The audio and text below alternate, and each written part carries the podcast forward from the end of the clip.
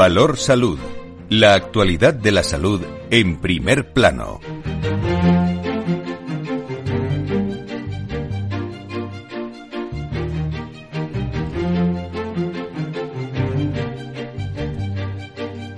Muy buenos días, ¿cómo están? Bienvenidos. Vamos a comenzar nuestro tiempo de salud y sanidad eh, en una jornada en la que vamos a hablar mucho del Día Mundial de la Salud, la salud mental, que se conmemora desde este pasado lunes, del 10 de octubre, con un objetivo que persigue, que es el de recordar que la salud de cada individuo es la sólida base para la construcción de vidas plenas y satisfactorias.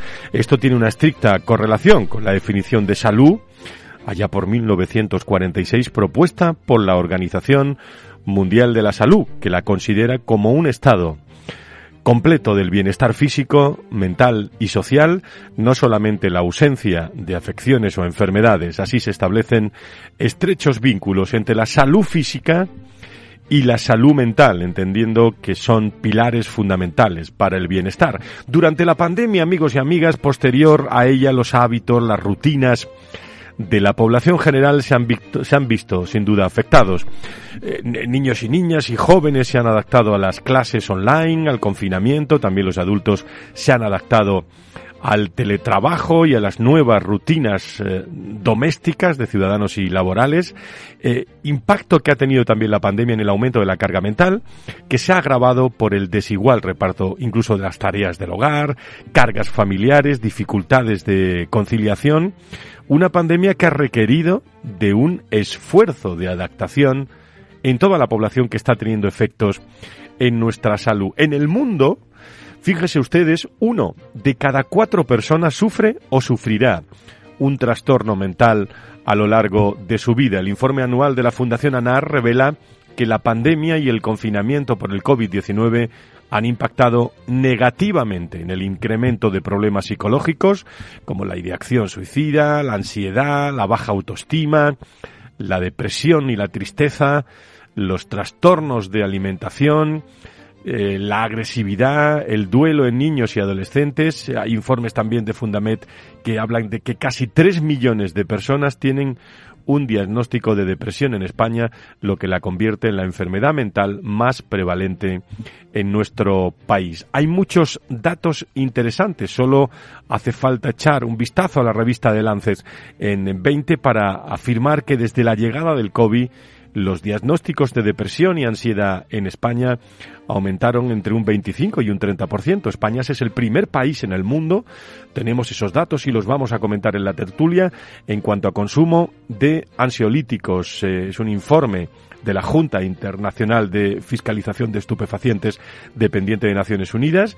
Eh, somos junto a Portugal también el país de la OECD eh, donde más psicofármacos se consumen y solamente el 25% de los empleados hablan de su salud mental en el trabajo. Vamos a hablar mucho también en la segunda parte del programa de todos los aspectos psicosociales, eh, laborales, de prevención en el trabajo en relación a la salud mental con invitados que nos van a acompañar a lo largo y ancho de todo este programa. Vamos a hablar hoy en el Día Mundial de la Salud de fundamentalmente la salud mental durante toda esta hora de programa con muchos invitados que nos están esperando ya 18, 9 y 8 en las Islas Canarias comenzamos.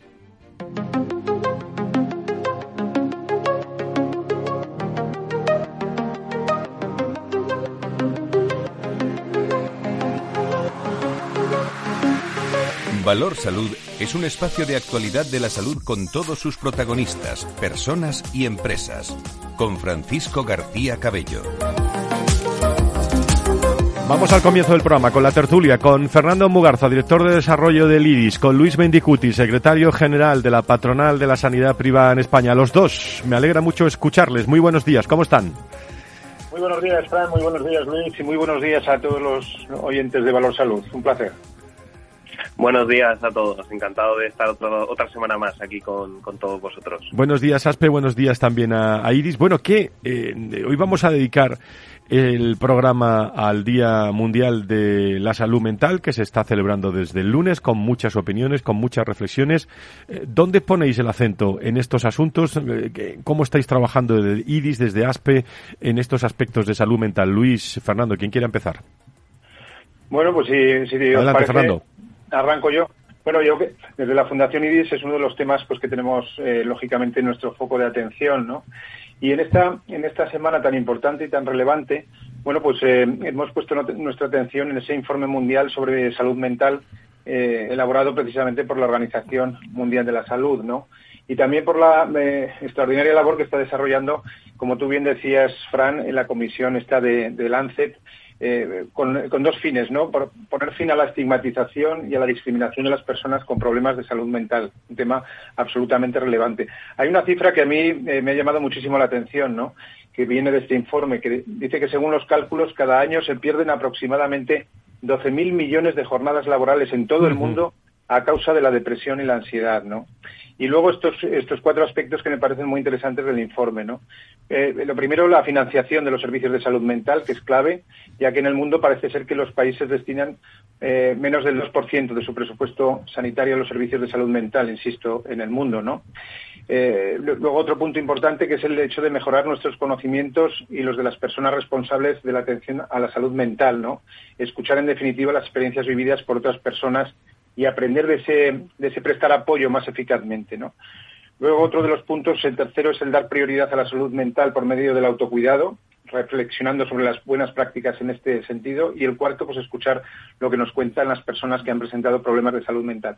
En definitiva, nosotros desde la Fundación IRIS vemos con, con, con honda preocupación este, este asunto, que cada vez ocupa y preocupa más y afecta a más personas en todo el mundo y especialmente también en España, ¿no? En nuestro país estamos viendo ahí pues eh, todo lo todas las cifras que nos están dando los medios de comunicación, nos estáis dando, por ejemplo, con el tema de las tasas de suicidio, muy importante también en la población española. Por lo tanto, desde la Fundación IRIS va a ser uno de los puntos y de los ejes de actuación en los próximos, en los próximos meses. Luis, tu opinión, tu reflexión. Bueno, este, este tema de la salud mental es, por supuesto, un tema de muchísima actualidad, eh, sobre todo tras la pandemia que hemos sufrido los dos últimos años eh, y por todos los motivos que señalaba eh, perfectamente el doctor, el doctor Mugarza. Eh, yo creo que las empresas han puesto este tema en el centro de sus políticas de recursos humanos, no solo por el problema de salud y social que, supone lógicamente la salud mental, sino también por, el, por la cuestión económica ¿no? que supone este gran problema eh, al hilo de lo que comentaba el doctor Mugarza, ¿no? de estas 12.000 eh, millones de jornadas de trabajo que se pierden cada año eh, por este motivo. ¿no? yo creo que prueba de esta actualidad de, la, digamos, de, la salud mental es que, por ejemplo, nosotros desde ASPE, en los últimos congresos de recursos humanos que hemos organizado, pues ha sido un tema eh, muy importante que, que, al que le hemos dedicado incluso alguna mesa concreta, ¿no? Y donde, donde desde las organizaciones que representamos pues ha puesto encima de la mesa pues todas las medidas que se estaban eh, adoptando eh, para evitar para prevenir este esta salud mental yo creo que otra prueba de, la actualidad de, de, la salud mental y de por qué este este tema está en el foco actualmente de, muchas personas y de muchas empresas es el hecho de que exista actualmente en tramitación una, ley de salud mental. El derecho siempre va por detrás de la realidad y, vemos cómo también a nivel legislativo pues están dando pasos para establecer ratios de profesionales, para establecer planes de prevención de suicidio para, o para proteger a los trabajadores del estrés que les puede generar su, su trabajo. ¿no? Entonces, yo creo que estamos dando pasos en la buena dirección y, ahora falta materializarlos en este sentido. Eh, Fernando, adelante. Y además sé que, sé que te tienes que ir a las diez y cuarto y por eso te, te libero enseguida. no, no, no, os preocupéis, no, me parece interesantísimo las aportaciones de Luis, como es lógico, y simplemente apuntar un, un hecho también importante, ¿no? que además de financiar ¿no? y de prestarle más atención a la salud mental, como es lógico, y, plantear escenarios estratégicos o incluso legislativos, como el que, el que, el que decía en este momento Luis, respecto a esa nueva ley, ¿no? eh, yo creo que hay algo muy relevante también, que es el hecho de dotar de suficientes recursos, ¿no? Eh, recursos humanos y recursos estructurales también a nuestro sistema sanitario para que, en definitiva, pues podemos contar con el número necesario de profesionales sanitarios dedicados, especializados además a este tema, a este entorno tan importante y tan relevante, y luego estructuras, estructuras también adecuadas precisamente a este tipo de, de patologías y este tipo de pacientes. Yo creo que la simbiosis entre financiación, entre dotación de recursos y dotación de estructuras, yo creo que deben de ser ejes sobre los que plantear la futura estrategia de salud mental de nuestro país. Fijaros que los dos habéis eh, hablado del, efecto en las organizaciones. Eh, enseguida, en la segunda parte del programa, nos visita también una gran empresa Heineken para hablar de, todo, de todo esto. Pero hay un dato, eh, Fernando Luis, que, que habla, bueno, hay datos por ahí varios, publicados, pero que coinciden, que alrededor del 30% de las personas que renuncian a su puesto de trabajo tiene que ver con la salud mental en estos momentos. Ese, ese dato es, iba a decir preocupante, pero al menos realista. Es lo que hay en las organizaciones. Me lo dicen muchos directivos de recursos humanos y responsables de salud de organizaciones. Sí, la verdad es que la, cifra es, el porcentaje es muy llamativo, pero eh, es reflejo un poco de la sociedad en la que en la que vivimos y que hemos construido, ¿no? En definitiva, una sociedad tremendamente exigente en el sentido en el que la competitividad y la búsqueda del éxito pues pasa muchas veces por el terreno profesional con, eh, con, un distanciamiento hacia otro tipo de valores que son también muy relevantes, muy importantes, incluso yo diría que por encima de los propiamente profesionales. Lo que pasa es que están las exigencias económicas por detrás, están las situaciones de las familias muy apremiantes en este momento, además que estamos padeciendo y sufriendo, pues eso de, carencia y de carestía de, todo lo que nos rodea, ¿no? Y por otro lado, pues somos, eh, somos una sociedad pues que en este momento no podemos renunciar a, bueno, a una serie de dinámicas pues eh, muy consumistas que nos han llevado pues a una situación compleja, ¿no? De exigencia que es al, al final la resultante pues de estos problemas que muchas veces ocurren de ansiedad, de depresión, de problemas relacionados precisamente con ese entorno mental. ¿no? Por lo tanto, yo creo que hay que hacer una reflexión muy profunda en la que tenemos que participar y tienen que participar todos los agentes implicados y, desde luego, dar una respuesta a la sociedad, porque la pregunta está planteada, las necesidades son patentes y, por lo tanto, pues todos y cada uno de nosotros en el ámbito de actuación tenemos que aportar pues el granito de arena a esa solución global que precisa este gravísimo problema en este momento. Fernando, te pregunto a ti, y ahora eh, me quedo ya con, eh, con Luis, eh, como, como médico, como, como doctor, como profesional del mundo de la salud desde hace muchísimos años. ¿De esto no se hablaba antes, Fernando? ¿Se hablaba de otra forma en las organizaciones o a raíz de la pandemia? han llegado aspectos fundamentales para quedarse ya en muchas organizaciones, en muchas instituciones, en la sanidad pública, en la, en la privada, cuando estamos hablando de salud mental. Bueno, la, verdad es que ahora ha salido a la palestra a través de los titulares de las informaciones de, las, de los medios de comunicación, es evidente, ¿no? Porque es un problema palpitante dentro de la sociedad. Es un problema que ha estado, eh, si, quieres, de alguna forma soterrado, ¿no? Eh, fijémonos en el informe de la Organización Mundial de la Salud que habla de estigmatización, ¿no? De las, de las enfermedades relacionadas con la salud mental, ¿no? Y probablemente en esa estigmatización se puede encontrar la explicación un poco a ese soterramiento que decía al principio, ¿no?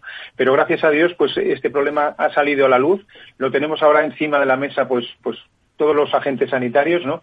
Y como decía, la respuesta es obligada. O sea, hay que cubrir las necesidades de la, de la población en este sentido, que además son urgentes y perentorias, tal y como apunta perfectamente el informe de la, de la OMS. Y respecto a lo que decías, lo de la pandemia, pues efectivamente, yo creo que ha sido un detonante muy importante para poner de relieve la situación en la que se vive desde el punto de vista social y desde el punto de vista laboral, pues muchas familias y muchas personas, ¿no? esos síndromes, por ejemplo, de burnout, esos síndromes de presión excesiva en el trabajo, esos síndromes también de frustración, ¿no? Por no lograr determinados objetivos, eh, esa, esa situación también de, de cambio de, de cambio de, o de prestar atención a, otros valores, ¿no?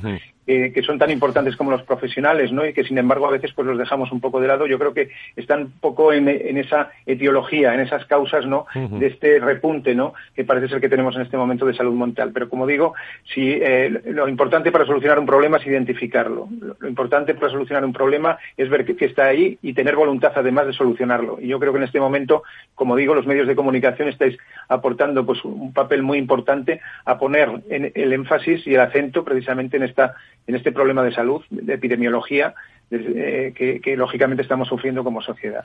Querido Fernando, responsable de Desarrollo Corporativo y Comunicación de IDIS, doctor Mugarza, muchísimas gracias como, como decimos siempre y un abrazo a todos los hombres y mujeres de IDIS. Gracias, muy buenos días. Muchísimas gracias a vosotros, buen fin de semana, un abrazo. Buen fin de semana. Luis, eh, algo más sobre salud, sobre salud mental, es un aspecto que lo tenemos ahí, que la sanidad privada también está, está afrontando, la pública eh, con desarrollo, con, eh, con recursos. Estamos viendo realmente sobre todo en nuestra juventud, ¿eh? Eh, pues aspectos de, de, depresión, de tristeza que, que, nos van a nos van a pasar eh, una bueno nos van a dar una mala pasada dentro de unos de unos años cuando esta juventud pues sea mayor y hay que afrontarlo pues en las organizaciones que donde conviven realmente mucho más tiempo qué, qué te parece Así es, así es. Yo creo que, que las causas de esta de la, de la salud mental de la población son multifactoriales. El, el doctor Mugarza lo, lo, ha explicado perfectamente, ¿no? Estos,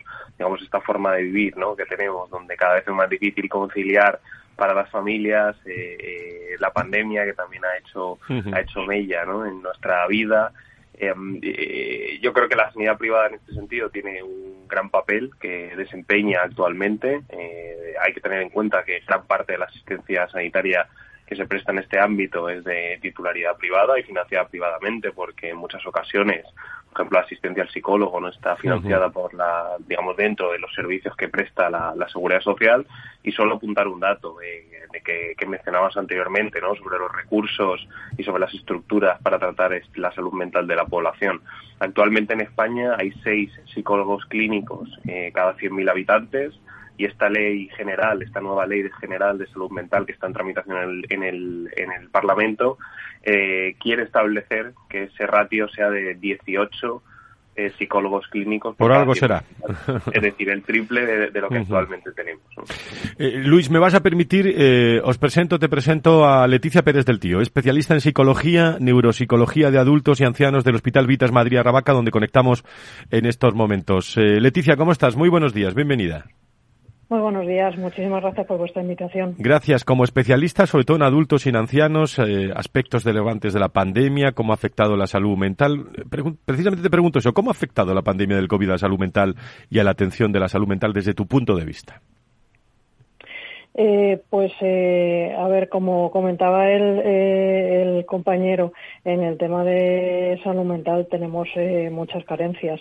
La tenemos a lo largo de toda la vida y fundamentalmente en la última etapa, porque no sé si, si cuesta ir al psicólogo cuando eres joven y cuando eres adulto. Cuando eres adulto mayor parece que, que es más difícil eh, todavía.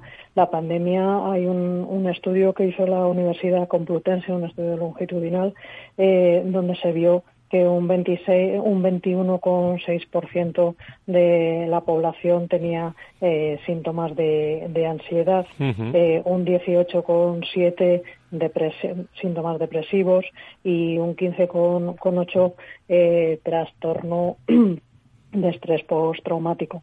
Esas son las principales, las principales sintomatologías. Eh, y luego lo que estamos viendo eh, es mucho eh, deterioro cognitivo puede ser tanto por el COVID, por el COVID persistente, como porque la propia situación de pandemia, donde hemos estado todos deprivados fundamentalmente de relaciones sociales y de nuestras actividades habituales, pues nos ha, digamos, ha sido eh, pues el precipitante de que empiecen a debutar síntomas de deterioro cognitivo. Ante este contexto, Leticia, de atención sanitaria que parece que puede incrementarse o que puede incrementar las afecciones de orden psiquiátrico psicológico, dime una cosa, ¿tenemos que preocuparnos de verdad? A ver, a, eh, los psicólogos no nos gusta preocuparnos sino ocuparnos, eh, que es lo más importante. Eh, la detección precoz. Yo insisto mucho en eh, los, en este caso, los hijos tenemos que ser responsables de, de nuestros padres y detectar, estar pendientes de todo lo que, eh, de los cambios, sobre todo cambios eh, en su día a día eh, que puedan ser relevantes. Eh, no, no podemos pasar por alto unos problemas de memoria o un lenguaje más empobrecido porque esos son síntomas que nos están diciendo que algo está pasando. Eh, ocuparnos eh, y e inmediatamente ir al primer escalón, que es atención primaria, para que nos derivan al especialista, poder hacer una evaluación no solamente de neuroimagen, sino sobre todo la parte funcional que nos ayude a detectar y sobre todo a trabajar para que esa persona no se deteriore. Dos cuestiones que te pido brevedad en un minuto y medio las dos. Eh, eh, población adulta se enfrenta a un mundo cada vez más incierto. Nos están escuchando muchas personas en su coche, en el trabajo, a punto de trabajar, personas que no trabajan, que trabajan mucho, eh, con trabajos que generan ansiedad. ¿Cómo, ¿Cómo analiza usted esta situación desde el punto de vista de, de psicóloga? a ver, la incertidumbre. sí, la, incertidumbre es parte de la vida y nos ayuda mucho precisamente para prevenir la ansiedad. Eh, ir eh, aprendiendo a tolerar esa incertidumbre como parte de la vida. Eh, quizá tenemos una idea equivocada y pensamos que hay muchas certidumbres. Es todo lo contrario. La incertidumbre todavía nos falta mucho por aprender y, ese, ese, es el ejercicio que tenemos que, hacer, aprender a tolerar esa incertidumbre para que no se dispare la ansiedad. La última, eh, futuro inmediato desde tu punto de vista nos hablas desde el Hospital Vitas, eh, hablando de psicología. ¿Cuál es el futuro inmediato de la salud mental en España, en tu opinión, Leticia?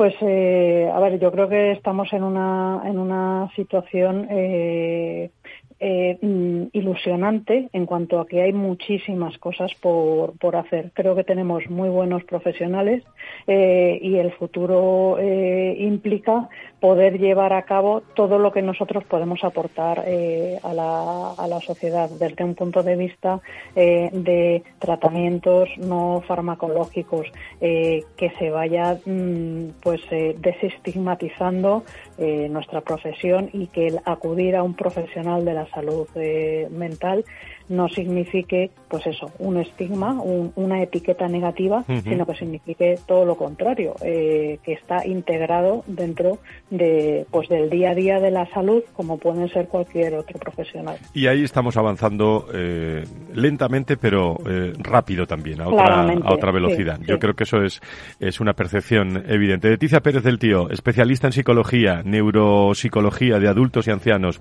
del Hospital Vitas Madrid Aravaca. Seguiremos hablando hablando de esto. Te agradezco mucho las reflexiones tan interesantes esta mañana en este programa que estamos dedicando a esta semana, porque si no hablamos de esto esta semana, no sé cuándo vamos a hablar, en el Día Mundial de, de la Salud Mental. Muchísimas gracias por estar con nosotros. Muy buenos días. Muchísimas gracias a vosotros. Buenos días.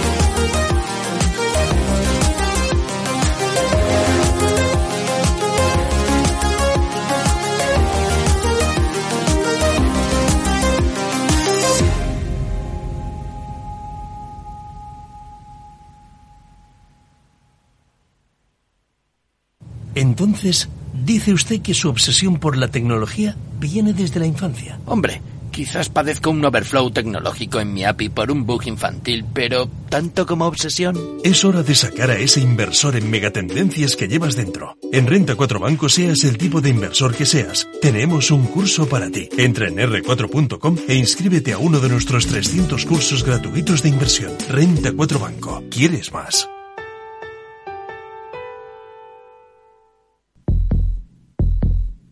Vida. Riesgo. Cubierto. Es muy simple asegurarse con el Betia. Simple, claro, el Betia.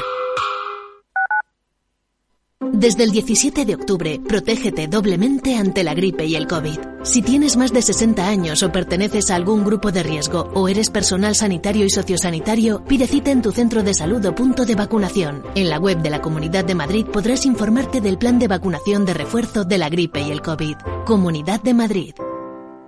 Estás en casa y te llega el paquete que tanto estabas esperando. Después reciclas la caja de cartón en el contenedor azul para que se convierta en el libro que alguien lee mientras recoge el paquete que tanto estaba esperando. Y que en la economía circular, cuando reciclas, los envases de cartón se convierten en nuevos recursos. Ecoembes. Cuidar Madrid es sencillo entre todos. Ayuntamiento de Madrid. No pierdas detalle de todo lo que afecta a tus inversiones y a tu bolsillo.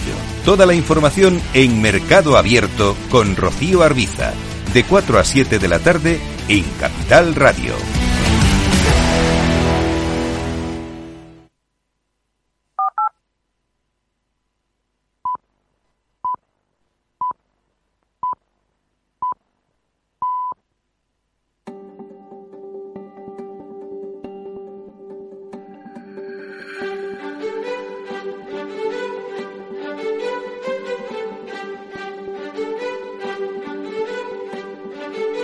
Valor Salud es un espacio de actualidad de la salud con todos sus protagonistas, personas y empresas. Con Francisco García Cabello. Las diez y media, las nueve y media en Canarias, en directo todos los viernes para analizar al mundo de la salud y la sanidad. Hoy hablando del Día Mundial de la Salud Mental. Interesantísimos los datos que nos han aportado nuestros contertulios hasta ahora. Eh, mencionaba yo antes que desde la llegada del COVID eh, los diagnósticos de depresión, ansiedad en España han aumentado entre un 25 y un 30%. España es el primer país en el mundo en cuanto a consumo de ansiolíticos y somos junto a Portugal el país de la OCDE donde más eh, psicofármacos eh, se consumen, esto es una, es una realidad. Vamos a seguir hablando de salud mental desde una visión más en el mundo de la empresa con invitados que presento en directo que están hoy desayunando con nosotros aquí en Valor Salud. Cristín Luz es manager, director de España, directora de internacional de Strategic Stimulus, marca del grupo Human Work. Eh, Cristín, ¿cómo estás? Muy buenos días, bienvenida. Hola, buenos días, Fran. Bueno, sé que todos estos temas, además de que te ocupan, te, te gustan mucho, convives eh, con el bienestar en el trabajo como elemento clave del, del éxito empresarial, eh, dirigiendo esta filial española Stimulus dentro de la ambición del grupo de, de convertiros en el actor europeo de referencia en materia de salud psicológica en el trabajo, pero me parece Cristín, que estos datos que, que, estamos compartiendo esta mañana, ya habéis hecho muchos estudios, vosotros desde Stimulus, bueno, nos hacen, como decía la doctora, o mejor dicho, la psicóloga, como decía la psicóloga, más que preocuparnos, ocuparnos mucho más de la salud mental, ¿no? Así es, Fran. Muchas gracias por, eh, por dedicar el valor salud de esta semana a la salud mental. Eso también eh, traduce el hecho que la salud mental está cada vez más en la actualidad, en la prioridad de la agenda de recursos humanos. Y de hecho lo dice el mismo director general de la OMS. Es tiempo de centrarse en los efectos nefastos que tiene el trabajo en la salud. O sea que eso ya no lo decimos solo nosotros. Es verdad que nosotros llevamos eh, más de 30 años y en España desde 2009 dedicando a los temas relacionados con salud mental eh, y acompañando día a día eh, las empresas a tomar en consideración las cuestiones relacionadas con, con la salud psicológica en el trabajo y, y hoy es, eh, eh para mí es, es, positivo ver cómo somos eh, cada vez más personas en, en, ocuparnos de este tema y en concienciarnos de la importancia que tiene la salud mental en el trabajo. De hecho, el mismo, eh, la misma palabra, ¿no? Salud mental hace unos años a mí siempre me decían por favor, aquí en España intentar no utilizar la palabra salud mental, sino más bien centrarnos en bienestar o temas así. Ahora ya podemos hablar de salud mental y eso traduce un poco lo que comentamos en la primera parte de, de este programa, todos los, te los, temas relacionados con estigma. Creo que trabajamos uh -huh. mucho en quitar ese estigma y en que hablar de salud mental sea algo cada vez más normal del cual nos estamos ocupando. Fíjate que todos los eh, responsables de, y, en este programa se unen cosas de salud y recursos humanos, porque la pandemia ha querido que, que, esto, que esto ocurra, y más especialmente el tema de salud mental, que es lo que está ocupando a muchos directores médicos en organizaciones que dependen muchas veces de, de los directores de recursos humanos pero alrededor del 30%, lo daba yo en la tertulia, de las personas que renuncian a su puesto de trabajo tienen que ver con la salud mental. Cuando estamos hablando de escasez de talento, de, la preocupación por el, eh, por el talento, ¿Cuánto hay que hacer mirando hacia adentro, pero también cuánto hay que hacer mirando hacia afuera de la salud mental de las organizaciones, ¿no? Pues mira, por la primera parte de lo que comentabas, hemos visto desde la pandemia cómo los, eh, los servicios de salud y, recursos humanos han, empezado a trabajar mucho más de la mano para hacer frente a los temas de salud física relacionada con la, con la pandemia y con el COVID. Ahora eso es una tendencia que se ha generalizado. Lo que vemos es que a nivel mundial ha sido una preocupación repentina de, todos la, de todas las empresas. Eh, a la vez se han preocupado de la salud de las personas y eh, en consecuencia de la salud mental. Ahora sí estamos acostumbrados a trabajar eh, de la mano. Eh, a nivel internacional vemos como nosotros acompañamos a empresas en programas de mucha envergadura internacional en varios países a la vez, todos enfocados al, al cuidado de la salud mental.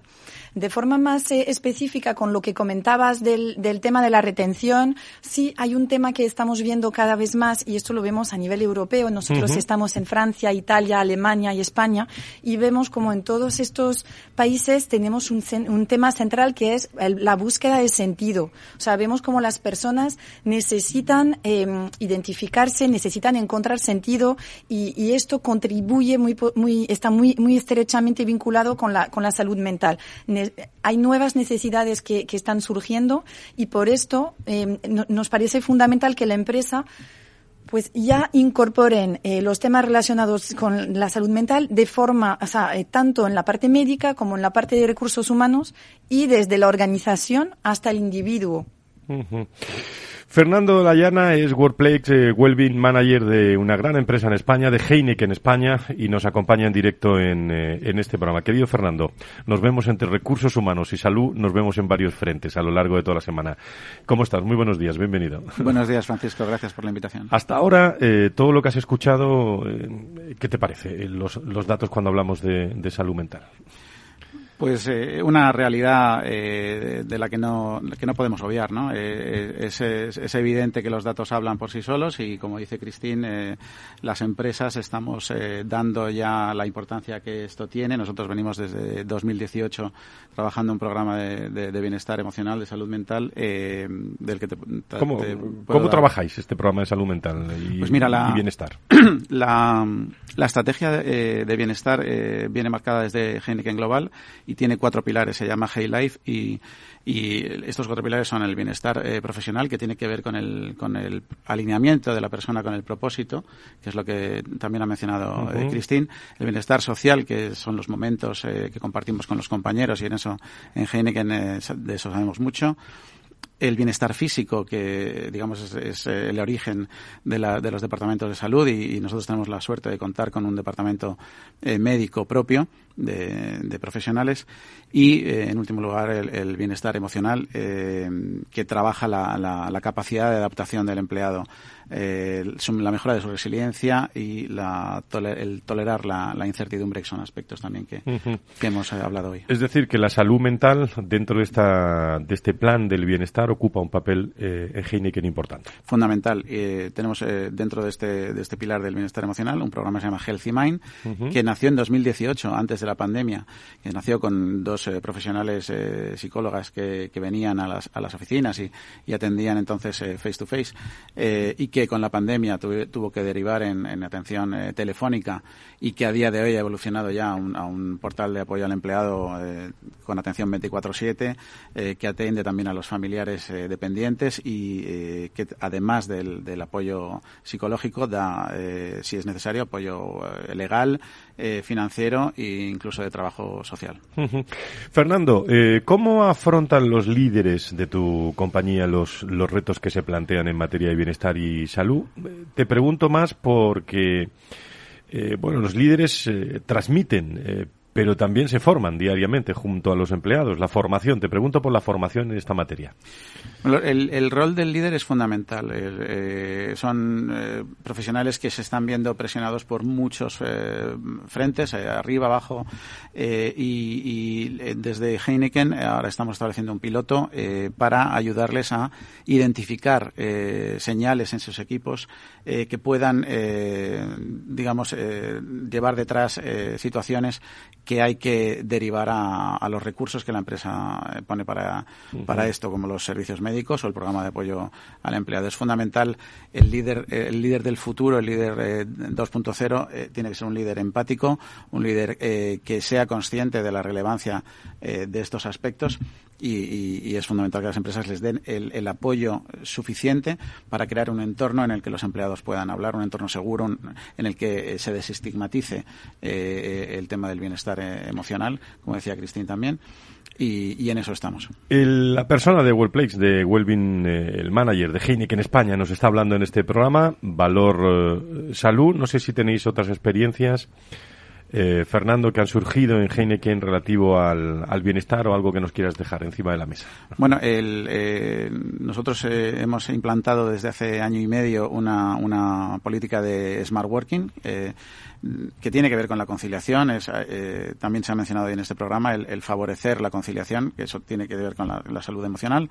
Y eh, este programa se pilotó con, con siete equipos, se ha co-creado con los empleados y el resultado ha sido eh, que los empleados pueden escoger 12 horas, perdón, 16 horas semanales, que ahora se, se, pueden acumular en 64 mensuales, para trabajar desde el lugar que, que ellos prefieran y se, se une a esto el, la posibilidad de trabajar desde cualquier lugar durante los meses de julio y agosto. Bueno, Cristín, eh, caso Heineken, ¿no? Eh, que tenemos hoy aquí, ¿qué te parece tú que los conoces bien?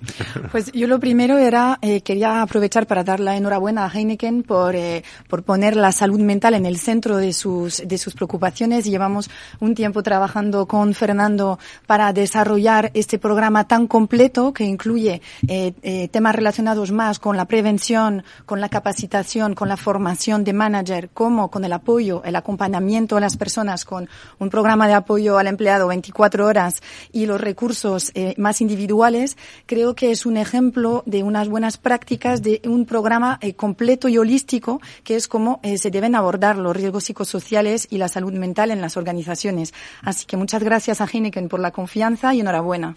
Está, para que lo sepáis, lo sepan todos los oyentes, me corriges Fernando, pero este tuya, por resumir eh, mucho, eh, se creó en, 2018 eh, con la llegada del COVID y, se demostró que, bueno, que la gestión de la seguridad, de la salud y los espacios bajo, bajo un solo paraguas, podríamos decir, tienen todo el sentido del mundo y permitió también una gestión eficaz de la pandemia, siendo tu compañía la primera la primera cervecera en obtener el, sello Estamos Preparados, ¿no? De la, de la Comunidad de Madrid, que hay que, hay que recordarlo.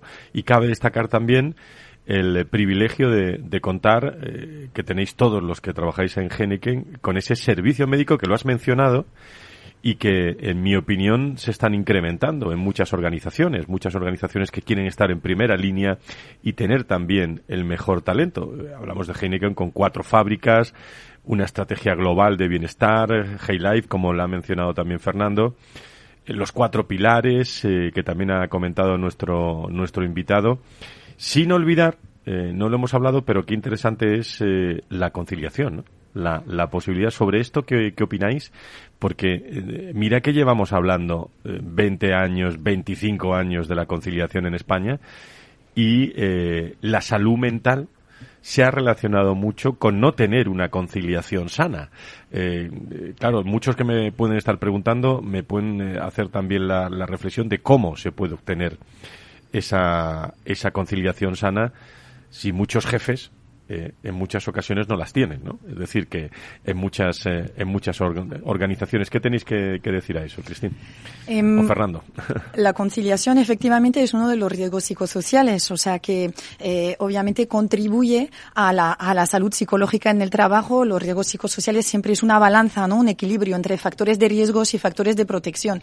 Es verdad que el, el factor de conciliación se ha, ha sido muy afectado por todos los cambios que hemos eh, vivido en cuanto a condiciones de trabajo, en cuanto a contexto y, tenemos un reto ahí y lo has mencionado antes. Yo creo que el principal reto que tenemos son los managers y la ejemplaridad. Eh, somos los primeros en que tenemos que mostrar el camino y las empresas pues que, que tener el contexto favorable para poder pues eh, poner en marcha em, em, acciones relacionadas con, con la conciliación. Sí que em, sabemos que, por ejemplo, todos los temas de teletrabajo eh, se pensaba en un principio que iba a ayudar mucho a la conciliación. Nosotros lo que estamos viendo en los estudios de riesgos psicosociales que tenemos en las empresas, vemos como puede ser todo lo contrario a veces, porque pues es más, a veces es más complicado o, o no permite tanta desconexión o no permite tanta frontera entre el trabajo y la vida personal. Entonces ocurren, eh, aparecen nuevos eh, retos que, que, hay que tomar en consideración. Así que yo creo que la conciliación ahora mismo está en, en el centro de, de, las nuevas condiciones de trabajo y, y es un aspecto muy importante. Fernando, ¿sobre esto algo que añadir?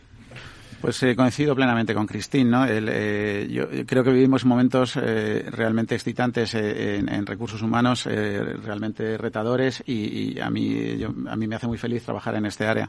La conciliación a día de hoy es, es forma parte de la, de la propuesta de valor al empleado de cualquier compañía, forma parte de, de, su estrategia y, de su sostenibilidad futura. en nuestro caso, desde la implementación del programa de Smart Working, eh, es, este es uno de los aspectos más valorados por los empleados. Eh, nueve de cada diez eh, empleados eh, se sienten orgullosos de, de, de, este, de, este, de este programa. Y, esto tiene que ver con lo, con lo, que hablábamos de los, de los líderes, ¿no? De, del líder 2.0 tiene que entender que esto es así y, efectivamente tiene su lado positivo y su lado, su lado retador, que es el lado del modelo híbrido, de, de, del impacto en el engagement.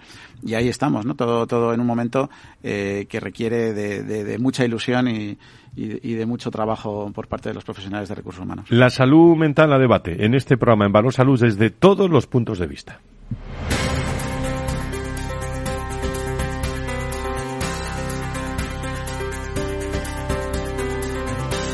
Valor Salud desde la actualidad. La salud al alza.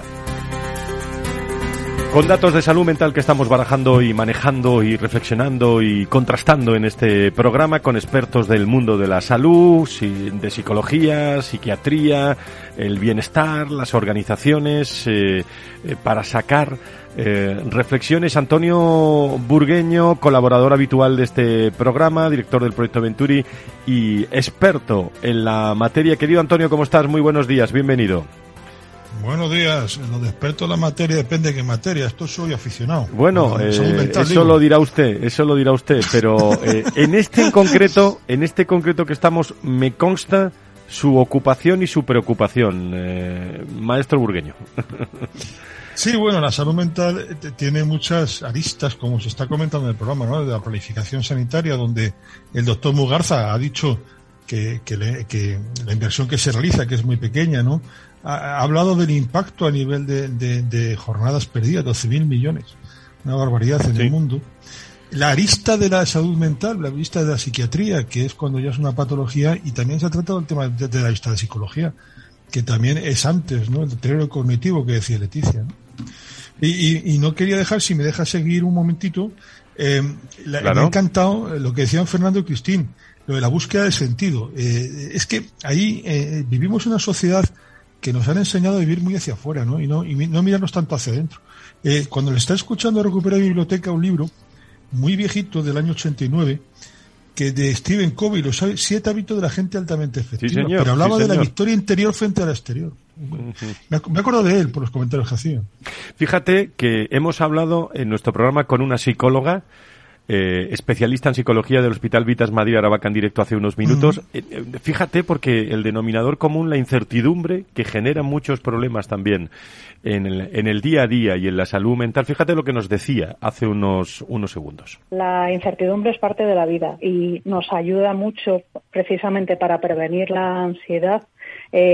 Ir eh, a, aprendiendo a tolerar esa incertidumbre como parte de la vida. Eh, quizá tenemos un, una idea equivocada y pensamos que hay muchas certidumbres.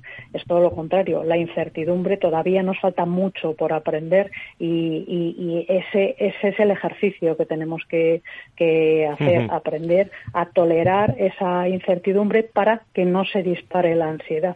Me ha parecido muy, eh, muy, muy, muy, explícito ¿eh? lo que ha dicho dicho la, la psicóloga Antonio. estamos en tertulia, puede hablar quien quiera. ¿eh? Adelante, Antonio. Eh, la incertidumbre no hablo de yo también, que estoy Fernando, y es cierto. Nos han enseñado a, en un mundo donde nos, desde pequeños nos enseñaban a buscar la seguridad, seguridad económica, seguridad laboral, seguridad de la familia. Sin embargo, el mundo es incertidumbre. Cuando aprendes a gestionar la incertidumbre, a convivir con ella, empiezas a encontrar muchos puntos, te empiezas a encontrar al sentido incluso, ¿no? Incluso divertirte la incertidumbre, ¿no? Buscarla, ¿no? Buscando retos, ¿no? Me parece maravilloso, me, me está encantando el programa, ¿eh? Desde, desde mi, mi, mi, mi, posición de aficionado. Cristín, sobre esto de incertidumbre, que tiene mucho que ver con el día a día hablando de salud mental. Claro, es que en la empresa hoy en día eh, ya el día, o sea, la, el, el, el, estado normal es la incertidumbre. Eh, y no solo es, es saber tolerarlo, también es entrenarnos a competencias para poder hacer frente a ellas. O sea, todo lo que, lo que tiene que ver con la resiliencia eh, es, es muy importante porque necesitamos personas ahora que entren en la plantilla, que entren en la empresa, que son capaces de, de, de desarrollarse en un entorno eh, incierto. Y luego también es importante ser capaz de apoyar a aquellas personas que tendrán más dificultades en estos momentos. O sea, es importante también brindar ese apoyo. Y por otro lado, es importante, yo creo, eh, asimismo, trabajar a nivel organizacional, el entorno de trabajo, cómo hacemos para cuidar ese entorno. O sea, re realmente allí tenemos varias frentes, ¿no? Tenemos el entorno, tenemos las competencias, las, los skills, los soft skills que se pueden entrenar y también tenemos que ser capaces de apoyar a aquellas personas que, que, que pues, que puedan sufrir o que puedan verse afectadas por, por esta incertidumbre. eh, Fernando, no sé si quieres decir algo sobre, bueno, sobre el. Fernando, perdón. Eh, eh, estaba pensando ahora en, en, en, la belleza que tiene el, el, la, eh, la, capacidad de poder apoyar a los empleados eh, para que en el entorno laboral, digamos, eh, sean capaces de desarrollar estas estas habilidades de resiliencia, etcétera. Pero es que son, si, si, lo conseguimos, son habilidades que se llevan a casa, que se llevan a su vida normal. ¿no? Claro. Entonces ahí es donde tenemos el impacto en, en la sociedad. Creo que tenemos en línea a Nacho Nieto, José Ignacio Nieto, experto en políticas sanitarias y es consejero de salud de, de La Rioja. Querido Nacho, ¿cómo estás? Muy buenos días, bienvenido. Buenos días, Fran, buenos días a todos. Muchísimas días, gracias por estar con nosotros, como todos los viernes. En salud mental, hoy nos toca hablar de salud mental. Tu, tu reflexión sobre este asunto, Nacho. Bueno, pues eh, la verdad es que se ha convertido en un tema realmente importante por la hombre, por la trascendencia que tiene por las personas que les afectan, porque son muchas las personas afectadas y parece que de alguna manera en esta en esta etapa en, en la que estamos volviendo a la normalización, pues está afectando a más personas de las que de las que nos gustaría, ¿no? Y, es verdad que la salud mental ha sido siempre de alguna manera en el sistema sanitario un, un poco una cuestión no de las de primera línea, y evidentemente hay que tomarla muy en serio. Y yo creo que cada vez se le está haciendo, se está poniendo más el foco de atención y haciendo más caso a los temas y a los problemas de la salud mental para poderlos eh, resolver. Porque es verdad uh -huh. que son muchas las personas afectadas y que pasan muy mal. Todos uh -huh. pensamos en alguien que tengamos más o menos cerca o conocido sí. Y sabemos que es eh, una cuestión tremendamente complicada, uh -huh. tremendamente complicada. Desde la salud pública, eh, salud privada, eh, bueno, en una o en otra, porque esa colaboración muchas veces no existe, eh, pero, pero en esa colaboración, eh, en la salud mental, eh, al menos, al menos, a diferencia de otros años, hay inversiones previstas, proyectos de ley, hay, hay previsto muchos aspectos. Eh, nos decía también Luis Mendicuti que en, esa, en ese proyecto de ley también hay previsto, eh, pues si ahora tenemos dos eh, psicólogos en, en distintas regiones, se van a aumentar a 19. Eh, parece que nos hemos dado cuenta, ¿no? No solo de la estimación, sino también de, de, la, de la relevancia del problema de presente a futuro, ¿no, Nacho, sí, Antonio? La, la, la sí, verdad. Desde eh, punto, desde, ah, perdona, Nacho. Perdona. Adelante, Nacho. No, no, sí, sí, adelante, no, no. Antonio, que no, que no te había oído todavía. Adelante. ah, pues, pues mira, pues te, te, doy una idea, a ver si estás de acuerdo. no, no, además, es que es importante la psicología, pero también ya sabe mi obsesión con la eficiencia, por gastar bien y porque la gente tenga la mejor sanidad y la mejor salud, ¿no? Y, y evidentemente al, al final se somatizan muchas cosas y acaban en sensaciones de enfermedad o patologías y, dolores que parece que se agravan por una situación psicológica que, nos cuesta más llevarlo. ¿no? Por lo tanto, invertir en, salud mental, eh, en prevención cognitiva, en, afrontar momentos complicados, pues siempre es muy importante. ¿no? Incluso cuando hay una enfermedad grave, como es el caso de la oncología, cada vez más la psicooncología se va, se va eh, implantando más, ¿no? Creo que es, nosotros somos nuestra cabeza, ¿no? Lo que nuestra cabeza manda. Claro, sí, es que, es que hay, dos cuestiones, es lo que muchas veces afecta el tener eh, una enfermedad, una enfermedad grave en una persona y, y el trastorno que le produce en todos los ámbitos y en todos los órdenes, y otra es la cuestión de aquellas personas que tienen una enfermedad mental grave por sí misma y que necesitan también una atención importante y, desde luego diferenciada. Es un mundo complicado, es que es un mundo muy complicado, y luego habéis dado claves muy importantes. Bueno, tú, eh, eh, Francisco, has en un momento has, hablado de colaboración de la sanidad pública-privada, de la salud mental y de hacer un proyecto de ley que claro que uno a veces con lo que estamos viendo tiembla un poco, dice, cuando nos vamos a enfrentar a una ley, a un proyecto de ley, algo que va que, es, que nos están poniendo encima de la mesa como tanto sabido y que no sabemos cuál va a ser ese, ese final, ¿no? Pero, pero es un tema realmente, realmente importante. Y también la demanda que luego se hace. Eh, Antonio también yo creo que ha dado una, una clave importante y es que, claro, que no es lo mismo un tipo de trastornos que otros. Eh, la necesidad de recibir una asistencia u otra, eh, en fin, lo vemos en, en distintos eh, ámbitos de, de, la sanidad cuando tiene que cuando tiene que actuar, ¿no? El, el, médico, los profesionales sanitarios están para unos determinados tipos de, de atención y a lo mejor otras es que correspondería más iba a decir, a los servicios sociales o otras cuestiones cuando no se dan realmente una enfermedad. Acompañar o ir a un paciente en una consulta de atención primaria, eh, defender que es un acto médico, bueno, yo me lo cuestiono. Creo que debía ser un acto de otro profesional. No que no se le deba prestar a la persona que siente la necesidad de esa atención, prestarle esa atención que demanda, pero prestársela por el profesional adecuado, no dedicar unos medios eh, y unos profesionales la doctora, hacia otros.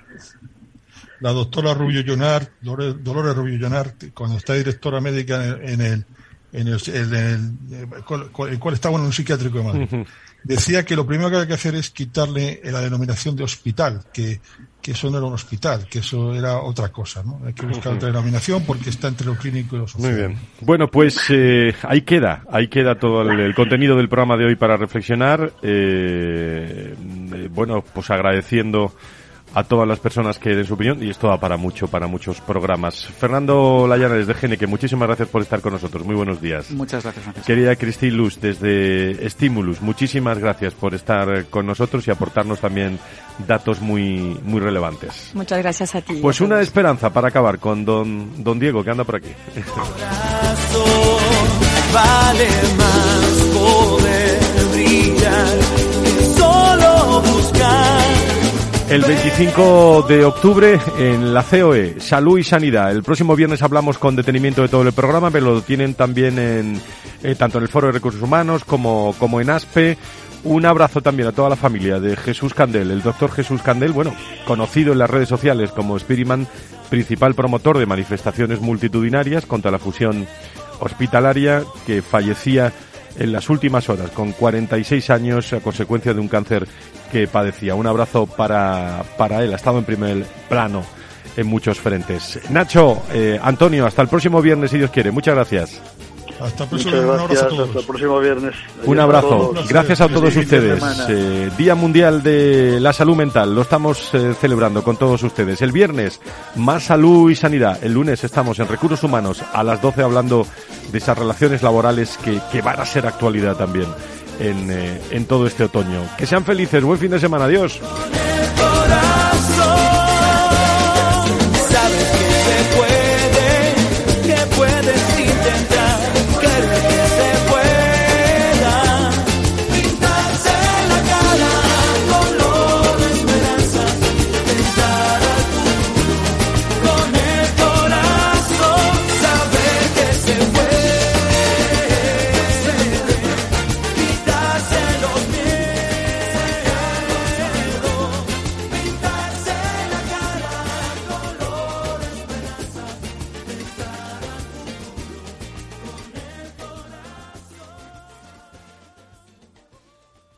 Valor Salud, la actualidad de la salud en primer plano todas las semanas con sus personas y empresas, en Capital Radio, con Francisco García Cabello.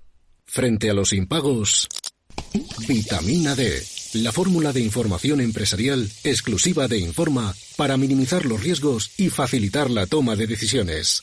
Descubre Data Powered by Informa, la solución perfecta para tu negocio. Consulta al especialista en Informa.es.